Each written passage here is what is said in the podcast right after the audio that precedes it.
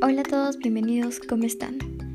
Seguimos con la continuación de los microrelatos de Ana Christ FC. Este microrelato se titula Carta para mi princesa y comienza así. Mientras dormía yo la observaba cuidadosamente. Parecía una bella durmiente y al pensar en su sonrisa y sus vivaces ojos recordé su gran imaginación.